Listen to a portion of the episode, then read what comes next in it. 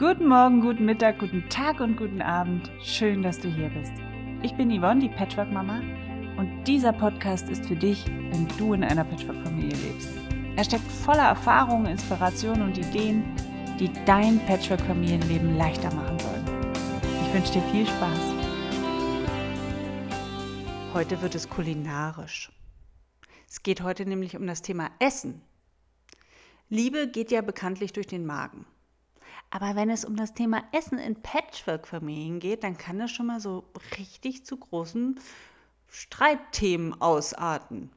Das Thema Essen, Esskultur und so weiter war auch in der Masterclass im letzten Modul ein großes Thema. Und da dachte ich, ist ja wunderbar, mache ich doch gleich eine Podcast-Folge daraus.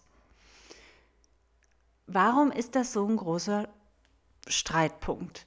Deshalb so ein großer Punkt, weil wir uns, bevor wir als Patchwork-Familie zusammenziehen, gar nicht bewusst sind, dass es wie viele unterschiedliche Esskulturen es eigentlich gibt. Und da gibt es jede Menge. Also man muss sich das so vorstellen, alles, was wir zum Thema Essen, Essverhalten, was wird gegessen, wann, wie und so weiter, das haben wir größtenteils aus unserer Herkunftsfamilie mit übernommen. Das ist ein Programm, was bei uns aufgespielt wurde und das schleppen wir bis ins Erwachsenenalter mit uns herum, sofern wir es nicht vorher irgendwie in Frage stellen. Ich möchte gar nicht darüber heute sprechen, was gegessen wird, was die richtige Ernährungsform ist, denn das ist ja ich sag mal, eine Religion für sich geworden. Da möchte ich gar nicht einsteigen, sondern heute soll es vielmehr um die Esskultur gehen, ja, die wir mitgebracht haben. Meistens ist es so, wenn man dann eine Kernfamilie gründet, dann wird man sich mit dem Partner irgendwie noch einig, was die gemeinsamen Kinder betrifft.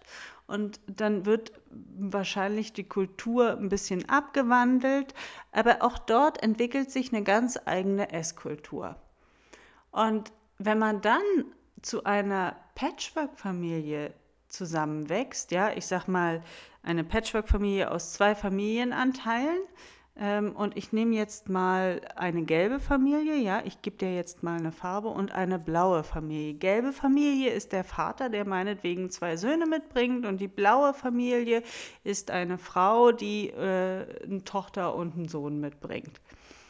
So, wenn man jetzt beschließt, man zieht gemeinsam unter einem Dach, dann spricht man meistens über alles Mögliche, aber nicht über eine gemeinsame Esskultur. Denn das stellt man dann erst fest, wenn man unter einem Dach lebt, wie viele andere äh, Kulturen, die da noch zusammenkommen übrigens auch. Aber wir bleiben mal heute beim Essen. Da stellt man dann fest, dass die Familie, die andere Familie, eine komplett andere Esskultur meinetwegen hat als die eigene. Wenn die ungefähr gleich sind, dann kann man sich wirklich glücklich schätzen und erspart sich jede Menge Diskussionsstoff. Aber in der Regel sind diese Kulturen unterschiedlich.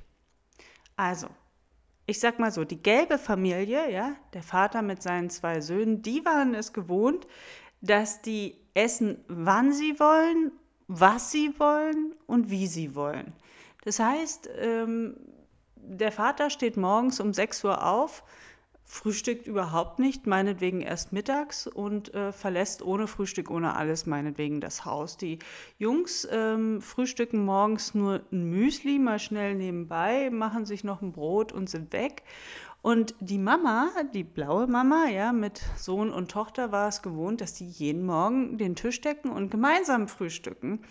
Und dann auch frisch, also gut genährt, sage ich mal, das Haus verlassen und in den Tag starten und zumindest morgens am Tisch schon ein paar Worte wechseln konnten.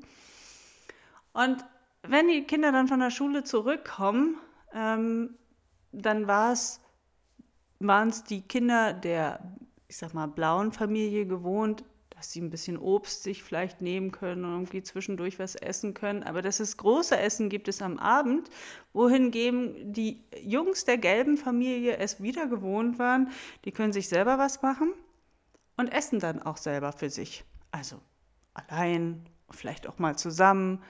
Aber der Medien sind auch erlaubt am Tisch, also ob sie jetzt vom Rechner, vom Computer oder mit dem Handy ja, essen, das war denen komplett freigestellt.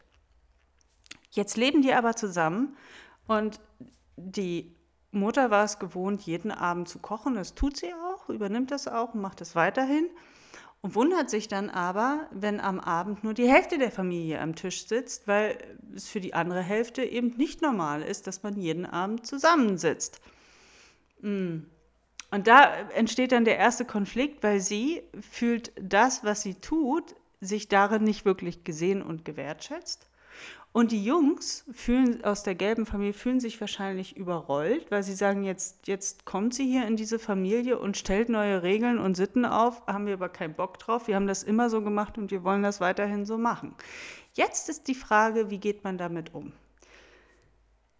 Entfacht oder entzündet sich jetzt ein Riesenstreitthema oder versuchen zumindest die Erwachsenen das Ganze erwachsen zu betrachten. In der Regel passiert Folgendes, dass gewertet wird.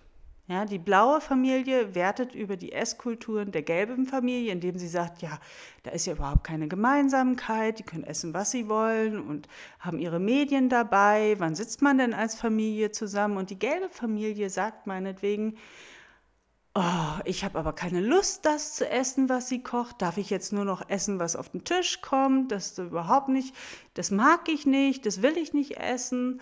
Ähm, und muss ich jetzt jeden Abend mit meinem Bruder oder mit meinen Bonusgeschwistern einen auf Familie machen, wo ich da gar keinen Bock habe, einen auf Familie zu machen? Ja, das sind so Diskussionsthemen, wo man sich dann aneinander aufreiben kann. Und was ich hier rate, ist erstmal, zumindest als erwachsene Person, offen zu bleiben und nicht in die Bewertung oder in das Urteil zu gehen über die Esskultur der anderen Familie.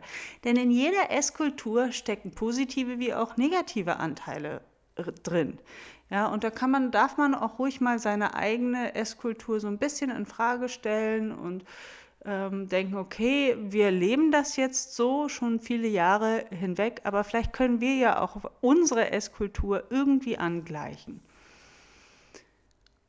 Was in solchen Fällen hilft oder auch uns geholfen hat. Gott sei Dank gab es bei uns diese Differenzen nicht so stark. Ja, bei uns gab es die Differenzen, was das Nutella betrifft, ähm, wo das bei mir jeden Morgen ähm, immer mit auf dem Tisch stand, ja, weil ich den Kindern das nie verbieten wollte und immer gesagt habe, die dürfen Nutella essen, wann sie wollen und wenn das immer zur Verfügung steht, wollen sie es glücklicherweise nicht jeden Tag. Bei meinem Partner war es andersherum, der hat gesagt, nee, ähm, das ist was Besonderes und sie sollen sich nicht daran gewöhnen, immer nur so Süßkram zu essen. Ähm, sie dürfen es am Wochenende bekommen. So. Das war bei uns ein Konfliktthema. Gott sei Dank war bei uns in der Familie klar, wir sitzen alle gemeinsam, zumindest am Abend, an einem Tisch und essen gemeinsam und sprechen, wie der Tag so war und so weiter. So. Ähm, und dann hatten wir damals noch nicht im Family Meeting, also das ist oder Familienkonferenz, man kann es ja nennen, wie man es will, ähm, sondern mein Partner und ich, wir haben beschlossen, okay, da müssen wir einen Kompromiss finden. Dann steht es eben nicht mehr bei mir sieben Tage in der Woche auf dem Tisch und bei ihm nicht nur ein, sondern wir haben uns darauf geeinigt, es steht an drei Tagen oder darf an drei Tagen auf dem Tisch stehen, nämlich Dienstag, Mittwoch und Samstag. So, das, diese Regel wurde dann recht konsequent durchgesetzt und auch gelebt. Ähm, das Family Meeting ist insofern für solche Geschichten toll, weil, wer das noch nicht kennt, es bedeutet einfach nur, dass es eine Art Konferenz oder ein, ein Treffen mit der Familie gibt ähm, welches alle möglichst wahrnehmen sollten, welches auch ein bisschen schön gestaltet wird, was aber auch sehr ernst genommen wird. Ja, also es ist jetzt nicht nur ein Treffen, wo wir ein bisschen rumlabern, sondern es ist wirklich ein ernsthaftes Meeting, was wichtig ist und äh, man bittet die Kinder wirklich daran teilzunehmen, ist auch also ihnen zu signalisieren, wie wichtig dieses Meeting für diese Familie ist und dass sie dort genauso Stimmrecht haben wie wir Erwachsenen. Und um so ein Meeting schön zu gestalten, wäre es natürlich toll, wenn man sich trifft und das wirklich wie eine Art Konferenz mit einem externen Kunden gestaltet. Das heißt, es stehen Getränke auf dem Tisch, vielleicht ein paar Kekse. Ähm, von anderen habe ich gehört, wie von Katharina Grünewald, die hat gesagt, danach gibt es immer Pizza essen bei uns, ja, dass die Kinder dann auch einen Anreiz haben und eine Vorfreude. Wow, es, es ist Familienkonferenz und danach gibt es eine schöne Pizza. Also man kann das wirklich attraktiv und schön gestalten.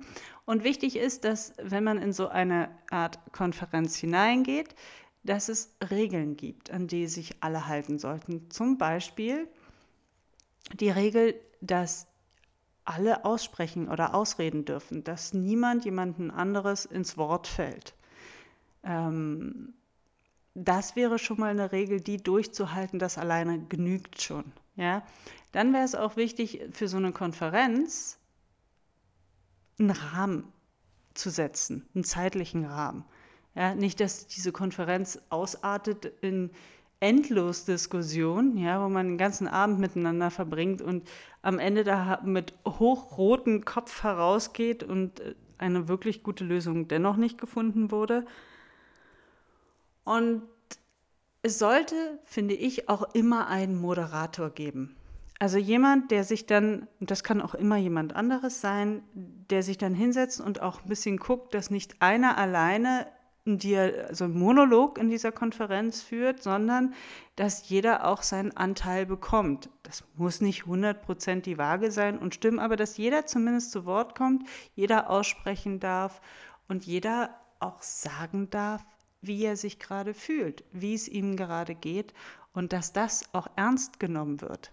Und solche Konferenzen oder solche Family Meetings, wie wir es immer nennen, sind wunderbar, um zum Beispiel solche Essensthemen einfach mal zu besprechen, um zu erzählen, also unsere Kultur war früher immer so und so und so. Also wir haben um 18 Uhr gemeinsam am Tisch gesessen und dann äh, wurde gekocht und es gab zu essen, was auf dem Tisch stand und jeder durfte erzählen, was er an dem Tag erlebt hat, wie es ihm so geht und hm, solche Geschichten. Und die andere Familie kann erzählen, wie ihre Esskultur ist. Und zwar, dass sie essen durften, worauf sie gerade Lust hatten. Ja, und dass sie essen durften, wann sie gerade Hunger hatten und nicht, weil es 18 Uhr ist oder so. Ja, und wenn man das erstmal erzählt, dann legt man das auf den Tisch. All diese Punkte, die kann man auch wunderbar aufschreiben, ja, auf dem Zettel. Was ist mir eigentlich wichtig? Und zwar ist der Mutter meinetwegen wichtig, dass alle zusammen an dem Tisch sitzen. Aber ihr ist meinetwegen nicht wichtig, dass jeder das Gleiche ist. Also kann man das zurückschieben. Aber dass jeder erstmal schaut, was ist mir denn eigentlich wichtig am Thema Essen? Und dann nimmt man sich diese wichtigen Elemente heraus und guckt, ob man daraus eine neue Kultur erstmal erschaffen kann. Und diese neue Kultur, die muss noch nicht in Stein gemeißelt sein, sondern dann kann man sagen, okay, ähm, ich probiere jetzt mal es so aus, dass meinetwegen, so war es bei uns, ja, es ist nur ein Weg, eine Zeit lang durfte jedes Kind einmal die Woche bestimmen, was es zu essen gibt. Ja? Und dann hatten diese Kinder auch immer so ihre Tage. Also montags durfte immer mein Sohn bestimmen, was es zu essen gibt und das habe ich dann gekocht. Manchmal habe ich noch ein zweites Gericht dazu gekocht. Also ja. Und ähm, so hatte jeder, wusste jeder, wann er dran ist, wann es auch ein Stück weit sein Lieblingsessen gibt. Aber das, ja, das, das ist nur eine Möglichkeit von ganz, ganz vielen. Man kann auch sagen, mein Gott, die Woche hat sieben Tage und ähm, jeder zweite Tag essen wir so, wie es einmal die gelbe Familie und einmal die blaue Familie gemacht hat. Ja, vielleicht finden wir auch eine gemeinsame neue Essenskultur und dann schauen wir und sagen, okay, wir gucken uns das jetzt vier Wochen lang an und nach den vier Wochen treffen wir uns wieder zum neuen Family Meeting und dann erzählen wir mal, wie ging es uns denn damit? Was hat uns denn gefallen? Was lief gut? Was lief vielleicht noch nicht so gut? Und müssen wir vielleicht neu justieren, eine neue Kultur finden? Also es kann auch sein, dass ihr die neue Kultur, die sich ja in eurer Familie erst entwickeln muss, sich auch nicht aus einer Familienkonferenz heraus entwickelt, sondern dass ihr euch wirklich dreimal treffen müsst und dreimal diskutieren und dreimal entscheiden müsst. Vielleicht müsst ihr, reicht schon mal die erste Konferenz, um sich überhaupt anzuhören, wie die andere Familie vorher gelebt hat, welche Kultur sie hatte, ohne sie zu bewerten, ohne sie schlecht zu machen, sondern einfach nur anzuhören, ähm, wie sie es gelebt hat und was diese Familie toll daran findet und umgekehrt, ja. Und dann mal in sich hineinzuhorchen, was ist mir denn da besonders wichtig dran, ja? Wo, wo, welches Bedürfnis möchte ich denn vielleicht auch gestillt haben mit dieser Essenskultur, außer dass ich satt werde und genährt bin, ja? Aber es könnten ja auch noch andere Bedürfnisse dahinter stecken. Und dann geht man raus aus diesem Meeting und forscht erstmal bei sich selbst, ja, guckt sich erstmal so sein, sein, seine eigene Kultur an und dann kann man in das neue Meeting, in den neuen Termin gehen und sagen, so, also das ist mir wichtig, daran möchte ich gerne festhalten, hier können wir Abstriche machen oder wie auch immer. Ich bin ja nicht unbedingt ein Freund von Kompromissen. Also manchmal muss man den finden und manchmal ist es auch leicht und dann äh, schmerzt dieser Kompromiss auch nicht und jeder kann den annehmen. Ich sag mal, wie zum Beispiel das Nutella-Glas, ja, das Beispiel, was ich vorhin brachte, in unserer Familie war es ja normal, dass das Nutella-Glas immer auf dem Tisch stand, obwohl ich heute Nutella nicht mehr kaufe. Aber ist wurscht. Ja, aber es war normal, dieses Glas stand auf dem Tisch. In der anderen Familie stand es nur einmal auf dem Tisch. Kompromiss war drei Tage. Okay, damit konnte jeder halbwegs gut umgehen und das auch annehmen. Ähm, wo es bei uns ein größeres Thema gab, war das Thema Medien. Sind Medien am Tisch erlaubt, ja oder nein? Und ähm, bei uns war es so, dass wir gesagt haben, also wir möchten nicht, dass irgendjemand mit seinem Handy und Kopfhörern am Tisch sitzt und zwar ist, aber eigentlich gar nicht bei uns ist. Ähm, worauf die Kinder dann irgendwann rebelliert hatten und gesagt hatten, ja, wenn wir zusammen frühstücken, sitzt äh, Rainer, also mein Partner, am Frühstückstisch ja auch mit seiner Zeitung, ist auch, das sind auch Medien, ja, und er liest sich da die Artikel durch und hört nur ab und zu mal auf und spricht mit uns mit.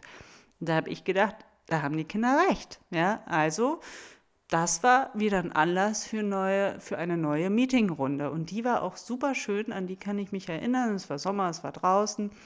Ähm, wir hatten diskutiert und mein Partner wollte nicht auf seine Zeitung unbedingt verzichten, wollte aber auch sich am Abendessen nicht die Kinder mit einem Handy in der Hand und Kopfhörer auf dem Kopf anschauen, sondern sagte, da möchten wir eigentlich zusammensitzen, wie bisher auch, weil ich möchte ja auch was von euch erfahren. Das Lustige war, dass die Kinder in diese Diskussion gegangen sind und von Anfang an gesagt hatten, wir diskutieren nicht über das Abendessen. Am Abendbrotstisch kommt niemand mit, weder mit einer Zeitung noch mit, mit einem Handy oder Laptop oder Tablet oder was auch immer. Und da waren sich alle einig, sowohl Rainer als auch unsere Kinder. Alle waren sich einig und alle sagten, am Abendessen, das soll bleiben, wie es ist, weil das ist schön. Es geht nur um das Frühstück am Wochenende. Und trotzdem, obwohl ich das einen riesengroßen Fortschritt fand und dachte, Mensch, das ist super, das alleine ist ja schon eine Lösung, war mein Partner dennoch nicht glücklich damit. Und eigentlich war er überstimmt, weil die Kinder und ich einer Meinung waren, nur weil er sich nicht wohlfühlte, wollte mein Sohn die Runde nicht auflösen. Also er hat gemerkt, Rainer ist nicht glücklich damit, also kann er auch nicht glücklich aus dieser Situation, aus dieser Runde rausgehen. Und da blieb Kaspar sitzen und wollte weiter diskutieren. Wir haben uns darauf eingelassen und das Tolle war, dass Kaspar dann die Frage gestellt hatte, was können wir denn für dich tun, ähm, was nicht unbedingt etwas mit dem Essen zu tun hat, dass du sagst, okay, das schafft für mich einen Ausgleich. Und das war so eine tolle Frage, weil Rainer fiel natürlich sofort etwas ein. Ja? Ihm ist sofort eingefallen, dass er es hasst, dass er, wenn er in die Tür reinkommt, über alle Schuhe stolpern muss, sondern er sagte, für mich wäre dann ein wunderbarer Ausgleich, wenn ihr euch angewöhnt, eure Schuhe wirklich ordentlich ins Regal zu stellen, dass wenn ich mein Haus betrete, dass es ordentlich ausschaut, wenn ich reinkomme. Und Da guckten sich die Kinder an und sagten, ja, das ist kein Problem für uns. Also, das bedurfte immer noch mal so eine kleine Erinnerung. Ne? Denkt dran, wir hatten uns auf was geeinigt, wenn die Schuhe mal wieder kreuz und quer standen. Aber alle Kinder waren sofort damit einverstanden und Rainer konnte sofort sagen, also das ist doch eine geile Lösung. Ich muss mir jetzt nicht mehr jeden Tag den Saustall vor der Haustüre angucken, ja, sondern da ist es endlich ordentlich, so wie es meinem Bedürfnis nach Ordnung entspricht. Dafür muss ich halt an dem Wochenende beim Frühstück mir mit anschauen, wie mein Bonussohn mit dem Handy und Kopfhörern am Tisch sitzt. Aber ehrlich gesagt, ich lese ja dabei Zeitung, stört mich also nicht so richtig. Diese Lösung haben, hätten wir nicht gefunden, glaube ich zumindest, wenn es dieses Family Meeting oder diese Familienkonferenz nicht gäbe. Und das ist auch ein Beispiel, ähm, hier ist, hat kein Kompromiss in meinen Augen stattgefunden, sondern eine ein Ausgleich. Ja, ich sag mal, eine Art Ersatzhandlung. Und aus diesem Gespräch kann ich mich auch noch daran erinnern, sind alle herausgegangen und alle waren happy und glücklich. Die Kinder durften endlich an den Wochenenden ihr Handy und Kopfhörer benutzen ja, und für sich frühstücken. Rainer hatte weiter seine Zeitung und auch noch Ordnung im Schuhregal. Herrlich. Was kann es Besseres geben? Und genauso kann das auch mit eurer Essenskultur funktionieren. Ja? Also ruft ein Family Meeting ins Leben, ja, oder eine Familienkonferenz oder nennt es wie ihr es wollt. Macht daraus wirklich ein, ein wichtiges Ereignis, macht es euch schön, setzt einen zeitlichen Rahmen. Jede Stimme darf gehört werden, jedes Gefühl ist erlaubt. Lasst euch gegenseitig aussprechen und ja, du wirst merken, es wird vielleicht nicht immer so einfach und so easy sein. Ähm, auch wir Erwachsene dürfen da ruhig lernen, mit unseren Gefühlen und Bedürfnissen ja herauszukommen, aus uns herauszukommen und die auch mitzuteilen. Das erfordert ja immer ein bisschen Mut, weil wir selten aus unserer Elternperspektive herauskommen. Aber das ist es, was die Kinder brauchen, was die Kinder wollen. Die Kinder wollen uns Erwachsenen sehen, wie wir uns ehrlich, echt und wahrhaftig zeigen. Denn wenn wir so als gutes Beispiel voran, vorausgehen, dann erfahren auch die Kinder oder dann trauen sich auch die Kinder aus sich herauszukommen. Und dann erfahren wir auch ein bisschen mehr über unsere Kinder. Also ruhig mit gutem Beispiel vorangehen und den Mut haben, sich den Kindern zu zeigen, was ich eben zeigen möchte. Also in diesem Sinne wünsche ich euch eine tolle Familienkonferenz mit tollen Lösungen. Und wenn dir dieser Podcast gefällt, dann freue ich mich, wenn du dir ein bisschen Zeit nimmst und ähm, eine Bewertung oder eine Rezension mir hinterlässt bei iTunes. Das wäre wunderbar. Und wenn du eine Frage hast, frag mich, schreib mir eine E-Mail an yvonne at patchworkmama.de. Bis dahin und bis zum nächsten Mal. Alles Liebe. Tschüss.